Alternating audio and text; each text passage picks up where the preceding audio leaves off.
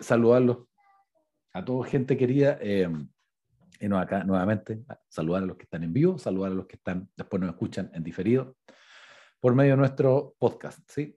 Eh, nuestro primer capítulo eh, de, esta serie, evidentemente, era el tema del tiempo, y dentro de eso estaba el tema de, em, de cómo usted se administra el tema de la conciencia, el tema de contar. Yo creo que es un, un punto que, que, es importante. Por eso se llama el primer capítulo La arena del tiempo. Ahora vamos a ver un tema muy interesante, muy interesante, porque a mí me dejó así pasmado cosas que uno sabe de tiempo, eh, pero que aún así te, pueden sorprender. Y a diferencia de otras cosas, a, uno, a mí me gusta mucho leer, pero la, la, Biblia que tiene revelación siempre tiene cosas nuevas, incluso uno puede eh, a veces, como se dice, eh, pasar por los mismos versos de siempre, pero siempre encontrar algo nuevo. Así que hoy día vamos a ver concretamente lo siguiente. Vamos a ir al verso bíblico de base. Y hoy día vamos a hablar de dioses. Ahora la pregunta es, ¿cómo vamos a hablar de dioses? Y como visión judeo-cristiana habla de un único Dios. Pero vamos a hablar de dioses hoy día. Pero antes de eso vamos a ver el verso bíblico. El verso es este. Dice Reina Valera del 60, el clásico, dice, miren pues con diligencia, es decir, pónganle empeño, como anden, no como necios, o lesos, diríamos Chile, sino como sabios aprovechando bien el tiempo, porque los días son malos. Creo que en pandemia este verso aplica, aplica mucho más que nunca, ¿no? El tema de que hay que aprovechar bien el tiempo porque los días son malos. Ahora, eh, el cuento es el siguiente. Concretamente, porque lo es así, en griego, ¿sí? los nombres que se ocupaban para el tiempo eran varias palabras para tiempo. Y esas palabras dependían del uso que se les quería dar. Y ese uso tenía que ver, miren ustedes, con la mitología. Ahora, la pregunta es, ¿por qué Dios, siendo el único Dios, ocupa en el lenguaje dioses que son, como se dice, pequeños, menores, concretamente estamos hablando aquí de la mitología griega, pero que eran palabras a la vez? es porque concretamente lo que hay que hacer es explicar algunos contextos. ¿sí? Tiene que ver con un fin pedagógico. ¿sí? Es así como que hay palabras que uno ocupa, que su background, su origen, tiene que ver con cosas, eh, bueno, los días de la semana, por ejemplo. Eh, lunes, algunos dicen el lunes el día de la luna, martes era el día de Marte, el dios de la guerra, miércoles el día de Mercurio, etcétera, etcétera. Em, por eso las personas estas que como quieren sanitizar todo y sacar como oh, todo lo que pudiera no ser cristiano, al final se quedan sin nada, porque uno vive en un mundo y Jesús dejó claro que este reino su reino no es de este mundo. No obstante, Dios nos da los principios para poder salir adelante. Y esto es interesante para saber hoy día qué podemos hacer, qué no podemos hacer y qué cosas pasan por Dios. Cualquiera de los dos polos siempre va a ser complejo. Hay gente que vive como que todo dependiera de ellos. Yo tiendo eso. El problema cuando vives siempre en función de que todo depende de ti, vives estresado. Y uno tiene que asumir que uno tiene límites y no puede hacerlo todo. Pues no puede hacerlo todo. Eh, y si no paras nunca, si no descansas, evidentemente eso te va a pasar la cuenta. Por otro lado, hay gente que es creyente, pero su lógica es de que, bueno, todo depende de Dios, por lo tanto yo no tengo que hacer mucho. Que tampoco sirve eso, ¿no? Eh, una, eh, nunca me olvidar una historia que contaba un pastor y una historia real, ¿no? Un pastor en, en, en Colombia, salvo a Colombia, eh, contaba una historia que decía que en su iglesia tenían un, un, día en la mañana muy temprano que abrían el templo para orar y la gente iba a orar y después iba a su trabajo. Muy bueno, entonces dice que le hacía consejería y llegaba una, una muchacha muy fiel de la iglesia, que ya estaba grande, ya, ya adulta, entonces le decía, pastor, que yo quiero encontrar pareja. ¿Y qué haces tú, chiquilla? Bueno, yo voy a la iglesia, yo cierro mis ojos y le oro al, Señor que Dios me dé una pareja. Al otro día le hace consejería a otro muchacho que iba a la misma hora a la oración. Y dice, ¿y tú qué pasa? No, lo que pasa, pastor, es que bueno, mi tema, me gustaría tener pareja, una novia ya para casarme. Estoy grande ya, tengo trabajo, tengo la vida armada y pero eso todavía me falta, ¿sí? Como decía Luismi, tengo todo excepto a ti. Y, eh, Va, es un talento que tengo para esos ejemplos absolutamente ridículos, pero algún día me voy a hacer un escáner para ver cómo funciona mi mente en eso. Pero con fines científicos, gracias a Dios. Que Dios me siga dando buena salud. Entonces va y le dice el pastor, ¿y, qué haces tú? Bueno, yo vengo a la oración de la mañana, no si te he visto, le dijo. ¿Y qué haces tú? Yo cierro mis ojos, lloro fielmente que Dios me dé una esposa. Él después fue y le dijo a la muchacha y al muchacho, ¿saben qué? Ustedes van a dejar de orar con los ojos cerrados, van a orar con los ojos abiertos. Fin de la historia. Llegaron, oraron con los ojos abiertos, se vieron porque no se hubieran visto nunca, se enamoraron, se casaron, final feliz y fueron felices para siempre. A veces eh, uno necesita un poquito de guía, a veces uno necesita no sobre espiritualizar las cosas. ¿sí? Eh, y aquí lo que nosotros proponemos en, en Altamira, y que no es fácil, es trabajo, es tener una fe centrada. Tener una vida centrada y una fe centrada que no sea ni una cosa tan, tan humanista que tú lo haces todo, pero tampoco una cosa tan, tan espiritual así de que le preguntáis a Dios qué quiere, un sándwich de chocolate que te coma o un sándwich de plátano. Eso es ridículo, eso puede elegirlo tú. Es más, yo te sugeriría, no lo comas, pues eso es pura grasa. Eh, pero tener una fe centrada no es fácil. No es fácil en, en ningún aspecto, pero vale la pena. Definitivamente vale la pena. Porque cualquiera de los dos polos tiende a amplificar su margen de error. Eh, un proverbio antiguo decía, a Dios rogando y con el mazo dando. Y tenía harto sentido. Entonces sucede lo siguiente. En el verso va y dice, eh, aprovechando bien el tiempo, porque los días son malos. En griego pasaba lo siguiente, y para aquellos que nos están viendo eh, en vivo pueden ver esto. Siempre no. Eh, vamos a desarmar esto bien. Ahora, también les quiero pedir eh, lo siguiente, que me perdonen, porque tengo muchas cosas buenas, pero en general mi escritura es horrible. Em, pero trabajo en salud, por lo tanto, eh, no es tanto problema porque uno tiene el espacio para tener una buena, una buena recepción para una letra tan espantosa como la mía. Pero si no, como le digo a mi esposa, sería perfecto. Es una broma. Entonces vamos a hablar concretamente del tiempo. El tiempo, concretamente en griego, habían distintos tipos de palabras, pero que tenían que ver, paradójicamente, con distintos dioses. Entonces, ¿qué te pasó? Ah, si no reprenda el espíritu electrónico. Entonces, concretamente el tema del tiempo, ¿qué es lo que pasa? No había solo una palabra para tiempo. Y vamos a ver los distintos tipos de tiempo y vamos a entender qué función cumplen en nuestra vida. Una de las primeras palabras para tiempo es cronos. De cronos viene la palabra cronómetro. Cronos, concretamente, era em, una de las palabras para tiempo, pero es lo que nosotros entenderíamos como el tiempo cronológico. ¿sí? Y ese tiempo cronológico, querámoslo o no, nosotros estamos atrapados como seres humanos en ese tiempo. Es el tiempo de 24 horas, es el tiempo que no puedes detenerlo. En la Biblia eh, hay algunos milagros, pero nunca se retrocede el tiempo. Hay una parte que habla la historia de Josué, donde teóricamente se habría detenido eh, la traslación de la tierra solamente eh, por un, par de minutos o horas. También hay una historia ahí de, de un retroceso, como se dice, terráqueo, pero más allá de eso, el tiempo como tal no vuelve atrás. Por lo tanto, Dios ahí no hablaría de regresión, hablaría de redención del tiempo. El cronos es, eh, el tiempo termina acabando con todo.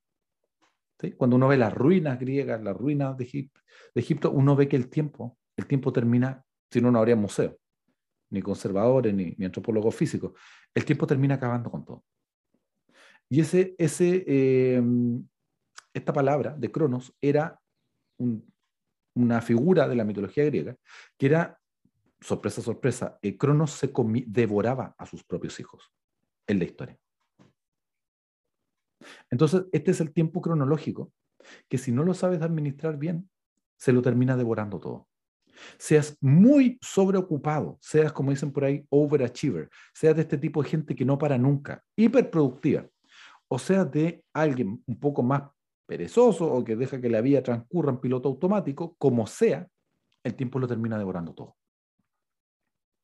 Y ese es un tipo de tiempo. Y nosotros lo podríamos ejemplificar, por decirlo de alguna manera, como lo siguiente. Lo podríamos ejemplificar como una línea recta, donde las cosas tienen un inicio, pero también tienen un término. ¿Qué nos dice la, eh, para los naturalistas? La ciencia que dice, todo al final, el sol se apaga y todo termina en oscuridad. Qué animante, ¿no? Eh, sobre todo para los días nublados. Pensar, oh, todo al final termina y esta vida no tiene sentido. Pero la, como visión bíblica, la vida tiene sentido, tiene propósito y tiene mucho más que eso. Entonces, Cronos es ese tiempo y los seres humanos estamos atrapados en ese tiempo. Eh, es más, em, si ustedes se fijan, eh, lo, muchos millonarios están poniendo un montón de dinero, adivinen en qué.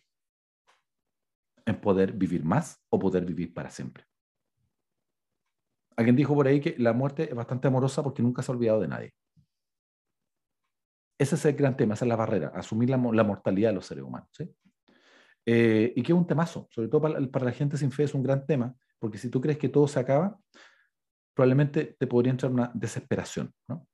Entonces, Dios nos invita a ocupar bien nuestro tiempo. Les prometo que tengo un punto explicando todas estas, todas estas cosas. Entonces, Cronos es el tiempo natural y lo, y lo ejemplificaríamos con una flecha que tiene como esta línea de tiempo de historia, ¿no? que uno veía en Historia Universal, que tiene un inicio y que tiene un final. Había otra palabra para tiempo que era ayón. Todas estas palabras salen en la Biblia. ¿sí? Ayón, por ejemplo, si no me equivoco, con derecho a carril, dijo ayón, es la palabra que sale cuando dice no se conformen a este siglo. Ayón era otra entidad y Ayón era un tiempo que era el tiempo de los ciclos, era la visión de lo eterno. Eran los ciclos, los días. Era, por decirlo así, como la gran historia. Era algo que estaba por sobre la humanidad. Y Ayón nosotros lo podríamos em, ejemplificar como lo siguiente, lo podríamos ejemplificar como el símbolo del infinito.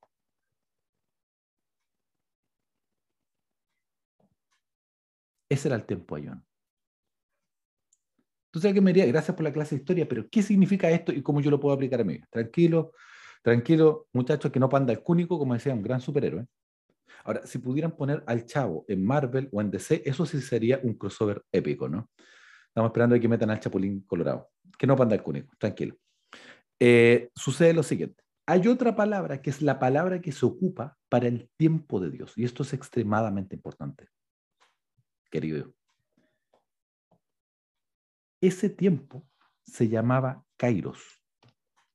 Y Kairos en la iconografía de los griegos se simbolizaba como un hombre joven, versus que Cronos se simbolizaba como un anciano, porque mostraba el paso del tiempo. Aion era más como un concepto, no, estaba tan, tan tipificado como una figura. Y ese tiempo Kairos los griegos decían, cuando todo salía a pedir de boca, cuando las cosas se alineaban, ah, eso era el tiempo kairos. Ellos hablaban de la oportunidad, el tiempo preciso. ¿sí? Pero cuando habla y se ocupa en la Biblia, el tema, la palabra kairos es para el tiempo de Dios. Que lo podríamos resumir como lo siguiente. Podríamos decir que el tiempo, kairos, es como lo siguiente. Esta flecha que es nuestra vida, que tiene un inicio y tiene un final, es como que en algún punto, en algún punto, esto infinito se topa con nuestra vida. Vamos. Qué horrible el dibujo. Eh, definitivamente, qué bueno que no fui arquitecto. Eh, es cuando lo infinito y lo eterno se topa con nuestra vida. Y eso es lo que nosotros llamaríamos el famoso tiempo de Dios. Ahora, cuando nosotros siempre nos hablaban del tiempo de Dios, era una lata, porque era como que eh, lata decimos en Chile eh, cuando algo aburrido. ¿Por qué? Porque concretamente lo que ocurre ahí es que siempre que se nos hablaba de el tiempo de Dios era una cosa que se iba a demorar décadas, ¿no? Y siempre había que esperar, y una cosa aburridísima. Oiga, pastor, no, hay que esperar en el tiempo de Dios. Pero, ¿qué es el tiempo de Dios? Eh, es importante asumir lo siguiente y para que aprovechemos bien nuestra vida. Hay que entender que uno está en un tiempo cronológico y uno tiene que gestionar bien ese tiempo. El tiempo son 24 horas para todo el mundo. Las personas que le sacan mucho provecho a su tiempo saben la manera cómo hacerlo. Delegan, se optimizan, eh, logran hacer eh, actividades donde maten dos pájaros de un tiro, etcétera, etcétera. Y eso es muy bueno, y vimos en la sesión pasada que parte de poder administrar ese tiempo es tener conciencia de él. Y parte de eso es poder contar en que están ocupadas nuestras horas. Y es muy interesante porque a veces uno se da cuenta que malgasta un montón de tiempo y no se da cuenta. Yo lo he trabajado con mis pacientes de repente que la gente anote y a veces se da cuenta de que dan vueltas, están muy activos, ¿sí? ¿Sí? Están muy activados, pero no generan nada. Dan vueltas. Y probablemente a usted le ha pasado, ¿no? Que de repente uno está en la casa y dice, va para la cocina, aquí venía la cocina. Va a hacer un café. Vuelve, vuelve al link, ah, de veras que tenía que hacer esto otro. Va en el camino, te distraes con otra cosa y al final lo que querías hacer, pasaron horas y no avanzaste. Estamos atrapados en este tiempo que es cronológico. La vida tiene un inicio y tiene un final. En este plano. Hay algo que es eterno, que está por fuera de nosotros. Los humanos tenemos, a, incluso en la fantasía nosotros siempre hablamos de seres que están fuera del tiempo o que pueden ver el tiempo desde afuera. Gran parte de la última serie de Loki, que yo la encontré regular, habla un poco de ese concepto, ¿no? Y que siendo alerta de spoiler aparece Kang, el conquistador, que es un tipo que puede viajar en el tiempo y puede verlo desde afuera. Y eso siendo humano es como que le da casi poderes pseudo divino. Porque es un tema que, que relevante. Alguien me dice, bueno, ¿qué me sirve a mí? Porque lo que Dios nos anima, lo que Dios nos dice, es que hay que aprovechar el tiempo porque los días son malos. Ahí la palabra que ocupa para tiempo es aprovechar el kairos. Entonces, ¿cómo yo, la pregunta es, ¿cómo yo puedo maximizar mi vida para alinearme con lo que Dios dice, para que ocurran cosas en mi vida que quizá de otra manera no podrían pasar? Para los que saben un poquito más de Biblia, hay una parte en la Biblia que es la historia de eh, Sara y Agar, donde Dios le promete un hijo a Abraham y el hijo se demora en llegar. Y, ellos, eh, y él, de acuerdo con costumbres que eran de la época, que se ocupaban en Medio Oriente, van y se, eh, ¿cómo se dice? De, ocupa a su sierva, la toma como concubina, tiene un hijo. Y eso genera un montón de problemas. Problemas que algunos dirían quizás llegan hasta el día de hoy. Y hay la enseñanza de que hay un tipo de esterilidad, hay un tipo de dificultades que solo Dios las puede arreglar. Para todo lo demás está lo que hagamos nosotros. Y eso, por favor, hagámoslo bien. Si el auto se queda sin gasolina, eso es problema nuestro. No empecemos, ay Dios mío, ¿por qué si te sirvo? No, eso es un problema nuestro. Uno tiene que cavar el pozo, dijo alguien, antes de tener sed. Uno tiene que prepararse, tiene que ordenar sus cosas. Todo eso es bueno, pero eso es un límite natural, que no es malo. Yo lo prefiero. Y eso es mejor. Hay gente que incluso es creyente, pero es muy, muy difusa con su tiempo, con su gestión personal, y eso le pasa la cuenta. Pero hay una capa superior que de cosas que solo Dios puede hacer. El Isaac solo Dios puede traerlo. Eso prometido Dios lo puede activar. Y había una cosa que siempre la hablan en la iglesia y a mí no me gustaba, porque de repente yo decía, esto para mí es como, como la esperanza del, del irresponsable, pero después de esto y estudiarlo, lo pude comprender. El tiempo, Kairos, ¿qué es? Que cosas que te pasan o se resuelven en un día son cosas que tú podías haber hecho en un mes, o en meses, o en años. Y si tú te alineas con Dios, porque también eso es interesante, Kairos tenía esta visión de como una brújula interna que te guía. Y eso es muy importante. Pues todos buscamos eso, ¿no? Como una guía. Por eso esto se llama guía para la vida. Y lo que Dios nos ofrece, ocupando un ejemplo mundano, diríamos nosotros, yo creo que muchos rasgarían vestidura en este tiempo si Dios ocupara eso para explicar algo, ¿no? Sería como explicar, ocupar a Beyoncé, o sea, como ocupar un ejemplo de la cultura para poder graficar algo que, un principio que es eterno. El tiempo Kairos tiene que ver con esta guía o esta brújula interna de saber para dónde voy. A veces no tenerlo todo claro, pero saber para dónde voy. Saber que estoy en el lugar preciso. Y sabiendo que yo estoy atrapado, eh, como todo lo humano, en un tiempo cronológico, si yo sigo a Dios, llega en que mi tiempo cronológico se topa con cosas que son divinas y que son trascendentes. Es el, el, tema de oportunidades, es el tiempo donde cosas que no habían pasado en décadas pueden pasar en días, semanas o meses. ¿No le ha pasado en su vida que de repente hay etapas de su vida que son bastante tranquilas, si bien el cambio es constante, pero y de repente en un mes o en una semana uno siente como que vivió un año? O que pasan demasiadas cosas y muy rápido. Que cuesta eh, acostumbrarse, etcétera, etcétera. Cronos tiene que ver con, podríamos decirlo de alguna manera, con toparse con Dios. Eh, corrijo, Kairos. Kairos es que yo elijo y ahí entra la famosa voluntad de Dios, que el tiempo que Dios me dio, yo lo canalice para toparme con sus propósitos que son divinos. Y ese punto de intersección es donde pasan cosas que quizá nunca habrían ocurrido. Cosas que parecen imposibles. Cosas de, que ya es del ámbito de la fe. Hay un, un autor que es muy interesante, que era un lingüista inglés que se llama Derek Prince. Lamentablemente fallecido, él fue misionero, estuvo en la Segunda Guerra Mundial, es un hombre muy interesante, estudió, creo, no sé si en Oxford o Cambridge, estudió, eh, él era especialista en lingüística. Por lo tanto, aprendió griego, aprendió arameo, pero era porque era su trabajo. Y, es, y él siendo creyente por default, como se dice nominal, va y se topa con el movimiento carismático pentecostal en la Segunda Guerra Mundial, donde él se enlista.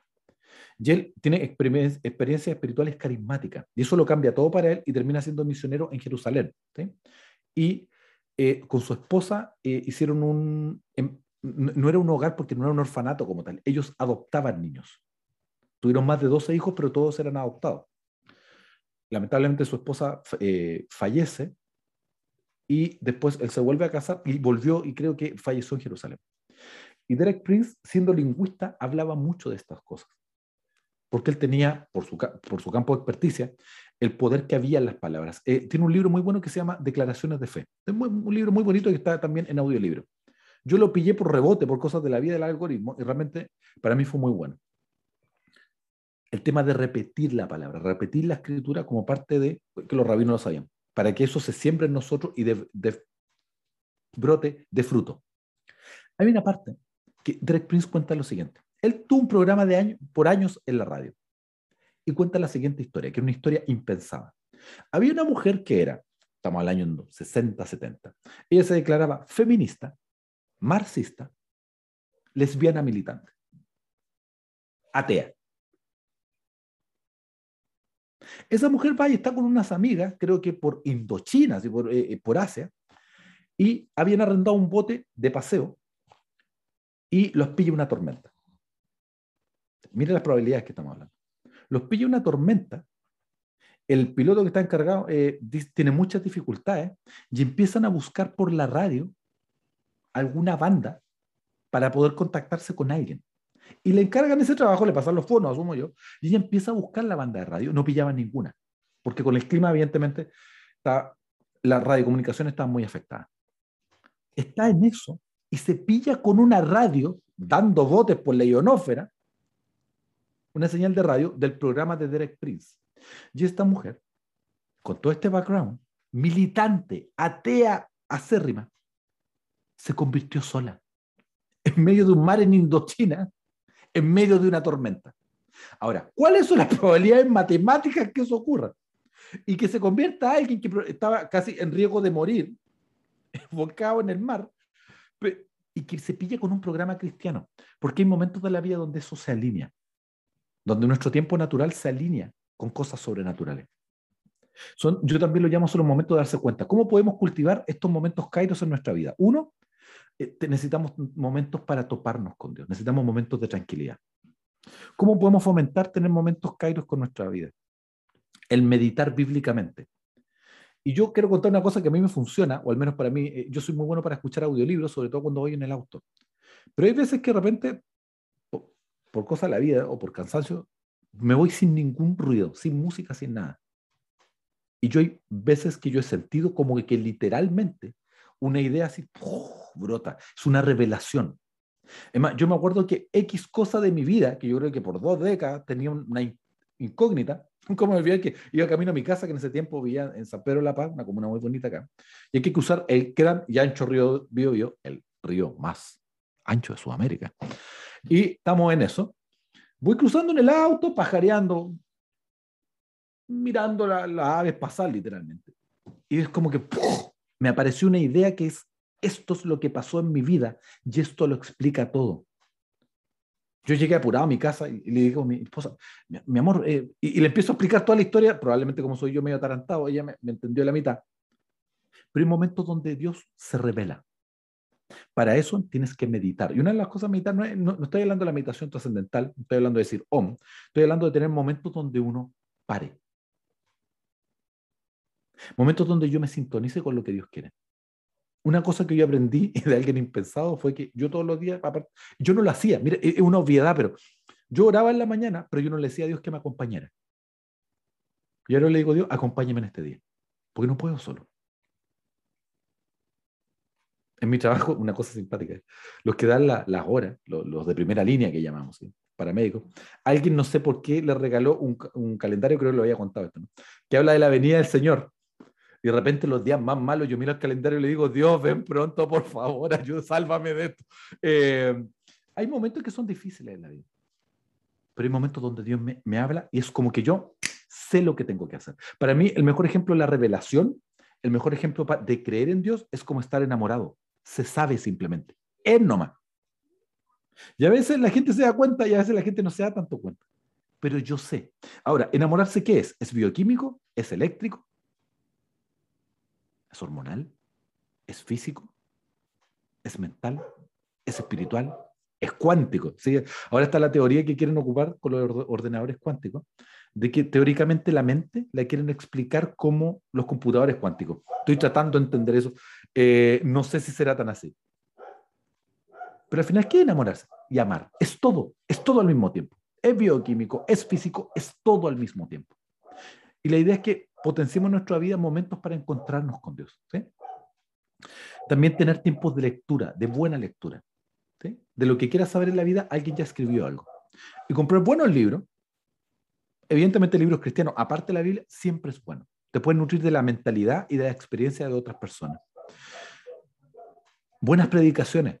Hubo un tiempo que a mí la gente me dice, ¡ay, pastor, cómo Dios se le revela tanto! ¿Cómo, qué, qué don tiene? Y muchas de las revelaciones venían cuando yo iba a la iglesia y escuchaba a otros. Y de repente había un gesto técnico que complementaba algo, sin piratear a la persona. Las buenas predicaciones.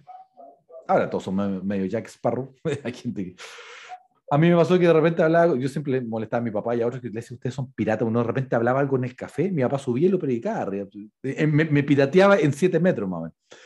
Pero más allá de eso, escuchar buenas predicaciones ayuda a tener momentos wow, a tener momentos eureka. Eso sería un buen ejemplo de, lo que estamos hablando, una eureka. Otra cosa es tener acción positiva. Hay un autor que se llama eh, Richard Weisman, es un colega que es extremadamente Em, escéptico, ateo agnóstico, pero una vez le hice una pregunta y me gustó lo, que él dijo. Le preguntaron en un, matinal más o menos, en su país porque él es escocés. Y el eh, eh, investigador tiene libros bastante extraños, tiene uno que se llama Queercology, tiene libros bastante simpáticos. Eh, y hace estudios interesantes, como que si uno se le pierde la billetera, ¿sí? y le ponen la foto de un bebé, es más probable que te la devuelvan que si ponen la foto de un matrimonio o una foto tuya. Mira las cosas. Hace estudios bien simpáticos. Una vez le preguntaron a este colega en un, en un matinal, en un programa de televisión, ¿usted cree en el pensamiento positivo? Le dijo, mira, yo soy muy escéptico. Creo que es miembro de la sociedad escéptica europea, una cosa así. Yo lo que sí te puedo decir, que como psicoterapeuta, es que más que en el pensamiento positivo, lo que yo he visto que hace diferencia es la acción positiva.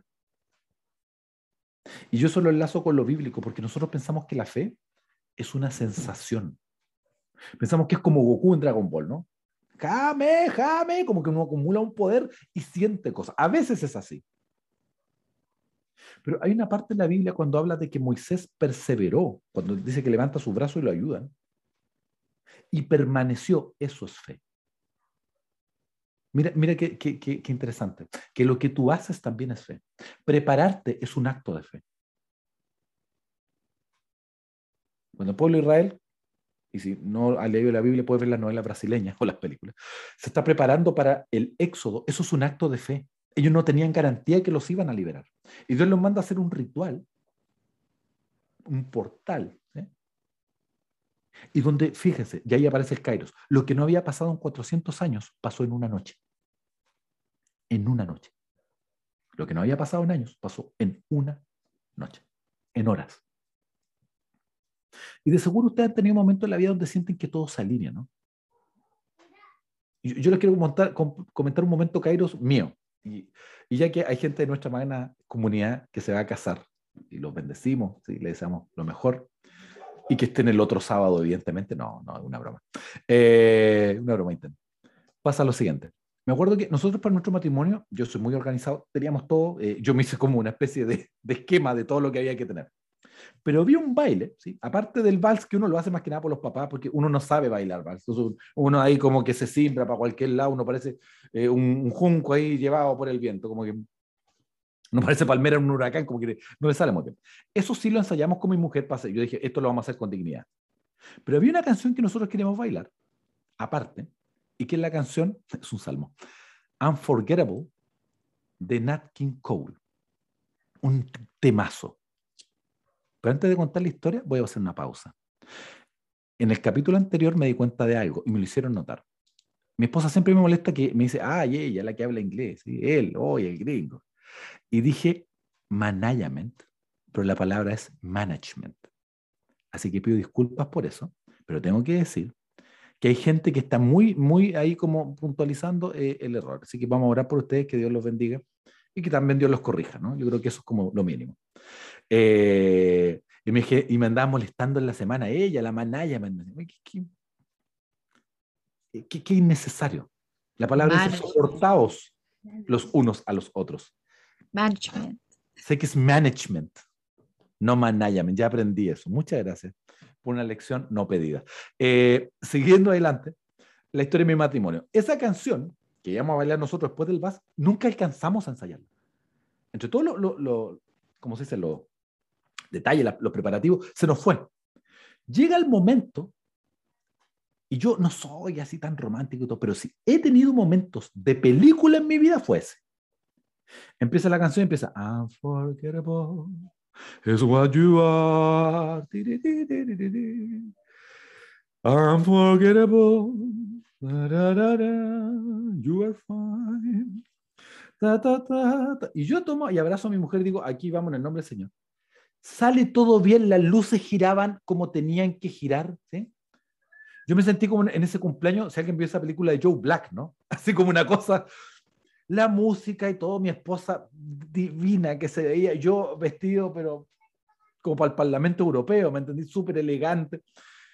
Girábamos al compás de la música y al final, Unforgettable too.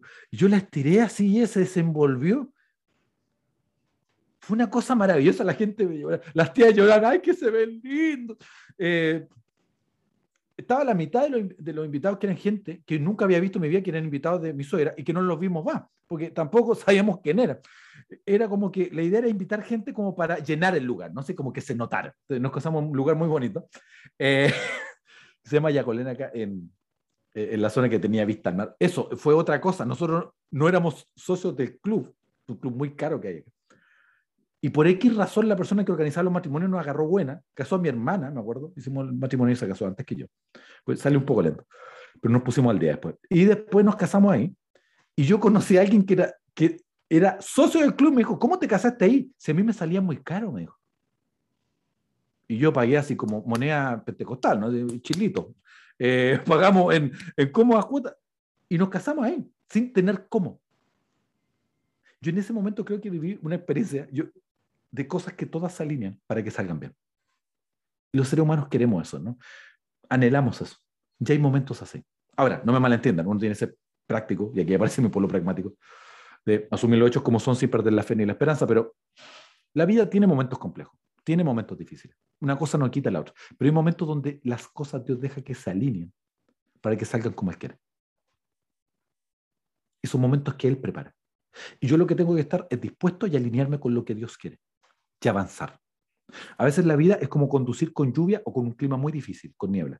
Uno avanza el pedacito de los, que, los faros te iluminan. No tienes que verlo todo ni saberlo todo. Tienes que ver el pedacito. Y con ese pedacito basta.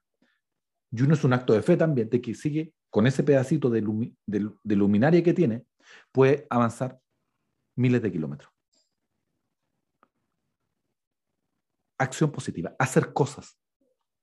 Quiero un trabajo, anda y postula. Pero es que no tengo la experiencia, pero no te descartes tú. Por último, que te descarten ellos. Pero anda y manda el currículum, tú no pierdes nada.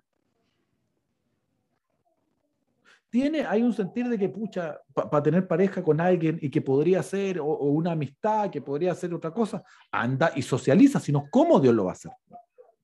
¿Sí? Porque Dios a veces manda a dejar a la casa, pero no es un envío, ¿no? Dios no es como Amazon. Tindon, aló, sí, con Carlos Latre, sí. ¿Y aquí le traemos una esposa. Ah, sí, no me diga. ¿Y cómo en el catálogo? ¿Y habían colorías? No, no, pero es pecosa igual. Déjela al fondo. No, no, es así la cosa, no, no, es un refrigerador, ¿me entiendes? Oye, ¿tiene garantía? No, y viene con accesorios. ¿Quién viene una suegra atrás? Unos primos que vienen eh, una vez al año. La vida no es así. Entonces hay que tener acción positiva, que es una acción en fe, sabiendo que no todo pasa por mí. Que yo voy y hago cosas. Y yo sé que Dios va a traer el respaldo. Como los milagros, no siempre Jesús pedía los milagros, extiende tu mano, lávate los ojos. Bueno, si tenía todo el poder, si era Dios hecho hombre, ¿por qué tenía que pedirle cosas a la gente? Porque tienes que participar de tu milagro. Tienes que participar de tu milagro. Es más, este es un tip, ¿no? A veces la gente cuando tiene muchos problemas, no sé, depresivos o, problemas de ánimo, llega un punto en que ya lleva dos, tres años encerrado y, y no se mueve, no hace nada. Y yo entiendo que tienen dificultades. Yo entiendo que hay cosas que son difíciles. Pero a veces uno espera sentirse mejor para hacer cosas, siendo que tiene que hacer cosas para sentirse mejor.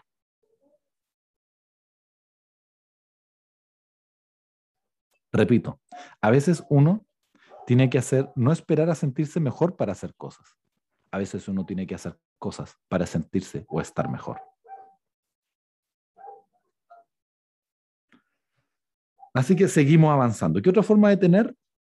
Eh, momentos kairos, tener conciencia de la vida, reflexionar, estar con gente que nos aporte. Y en esos momentos, Dios va, habla, hace lo suyo. Y en esos momentos Dios va y uno tiene momentos de revelación. Y uno dice, esto es lo que hay que hacer. Y funciona porque Dios es así. Dios es, un Dios proactivo. Es el único Dios de, de, todos los dioses que es un Dios proactivo en contactarse con el hombre. Es un Dios culto, es un Dios que escribe, es un Dios que te instruye, es un Dios que te enseña. Eh, los esclavos, algunos podrían saber leer y escribir, no todos. Y es un gesto técnico, ¿no? Dios los libera en el Éxodo y después le dice, escribirás estos mandamientos a tus hijos, los escribirás en tu casa, en los dinteles de tus puertas. ¿Qué implica eso? Que yo me tengo que culturizar para culturizar a mis hijos. Es un Dios que te educa, es un Dios que te enseña. Y a veces que la gente va a la, a la iglesia por décadas, pero pareciera ser como que no aprende nada, o aprende muy poco. Aprende el formato de culto, pero no aprende sabiduría para la vida. Y ese momento ser sabio más que nunca porque los días han sido difíciles, los días son malos para que pasen cosas sobrenaturales, que van a pasar, para bien, tienes que administrar bien lo natural. Tienes que administrar bien tu tiempo, tus horas. ¿Con quién te juntas? Nadie me habla, pero ¿a quién le hablas tú? Yo no soy el mejor amigo de la historia, soy un tipo muy ocupado. Uno tiene que sembrar para cosechar, ¿no? Uno tiene que hacer a veces lo necesario, más que uno lo que le gusta, para tener resultados, resultados sobrenaturales. Hay cosas que son como una semilla, digo yo. La palabra de Dios siempre está en la figura de la semilla. Ahora, si tú lo ves desde afuera, es casi una cosa que parecería mágica, sobrenatural cuando uno planta. Y dice la palabra de Dios que eso te da al 30, 60 y al 100 por uno. La bendición de Dios, Dios es exagerado para bendecir. La, la bendición es exponencial. Y hay cosas que van a pasar y vidas que vas a impactar a través de lo tuyo. Sencilla y llanamente porque te alineaste con Dios. Eso es mi tiempo que tengo, los años que tengo, las horas que tengo. Yo elijo sintonizarlas con lo que Dios tiene. Y en ese punto de contacto es donde pasan cosas que quizá nunca habrían ocurrido. Hay una historia, para tratar de redondear, tratar de redondear, es la mentira más grande que hicimos los predicadores. Para ir terminando. Mentiroso que son. Eh, perdón que lo digo. Pero hay, hablando de, de, cosas y de cómo uno se alinea con lo que tiene. Cuando era la época de las grandes migraciones, estoy pensando concretamente a, a lugares como Nueva York, ¿sí? Em, pasaba eh, lo siguiente, el viaje a veces era tan difícil que los padres morían durante el viaje. Los padres privilegiaban hidratar y alimentar a sus hijos, por lo tanto, muchas veces llegaban, enfermaban, morían, y habían muchos niños en los puertos de Nueva York que ni siquiera hablaban inglés. Y había un ministro que se llamaba Charles Loring Brace. Voy a decirlo un buen inglés porque ya que me molestaron por el tema del management, tengo que tener mucho cuidado con lo que digo. En 1853, don Charles Loring Brace hizo lo siguiente. Él se coordinó con su denominación de su iglesia, junto a estos niños, los cuidó y organizó un tren. Y ese tren iba a pasar por todas las ciudades. Estamos hablando de 1850 y algo, ¿no? Pongámonos en el contexto siempre. Y en ese tren había gente que en cada estación adoptó estos niños. Charles Loring Brace es el padre del movimiento de acogida o el fostering, el foster care que no es una institución ni un hogar, son familias que acogen.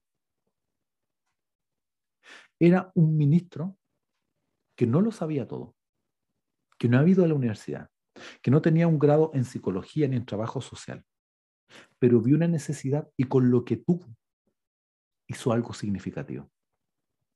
De esos niños, muchos fueron congresistas en 1800 y algo, profesionales en ese tiempo, con lo que costaba.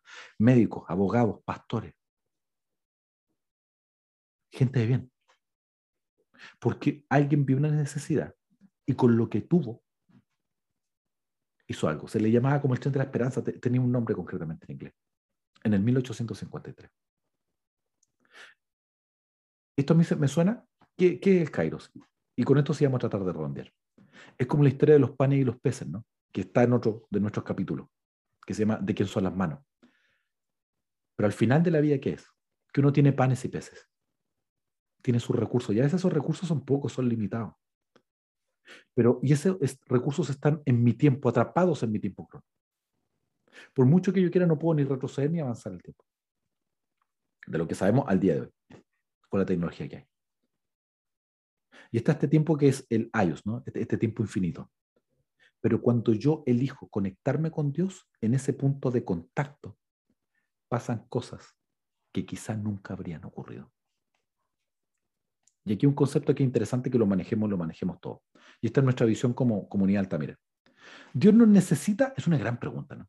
Es una pregunta filosófica. ¿Por qué? Bueno, si Dios es todopoderoso, nos necesita y parecería una paradoja ilusoria. Bueno, si es todopoderoso, no nos necesita. Pero si no nos necesita, ¿para qué nos pide cosas? Y miren el ejemplo que les voy a dar. Dios es un Dios que es todopoderoso, pero en este planeta Tierra Dios eligió asociarse con los seres humanos. Y teniendo todo el poder como eligió asociarse con el humano, hay cosas que quizá no ocurran si el humano no está dispuesto. A nivel estoy pensando sobre todo individual. Por lo tanto, mi trabajo es asociarme con Dios para que ocurran cosas que yo por mí mismo, por mis recursos, no podría generar. ¿Quieres tener más momentos kairos en tu vida? Donde las cosas se alinean. Donde sientes que las cosas fluyen, que Dios te guía. Para eso necesitas correr pequeños riesgos de fe. Sintonizarte con Dios. Y pedirle que te dé esta brújula interna. Y a veces vas a tener que hacer cosas que no te nacen o que son incómodas pero que valen la pena. Porque lo valen. Porque lo valen. Para que haya más momentos kairos en nuestra vida, del tiempo de Dios, tenemos que dirigir nuestras horas hacia el plan eterno. Eso es lo que hay que hacer. Que Dios los bendiga. Siempre es un gusto estar con ustedes acá en Guía para la Vida. Nos vemos en nuestro próximo capítulo.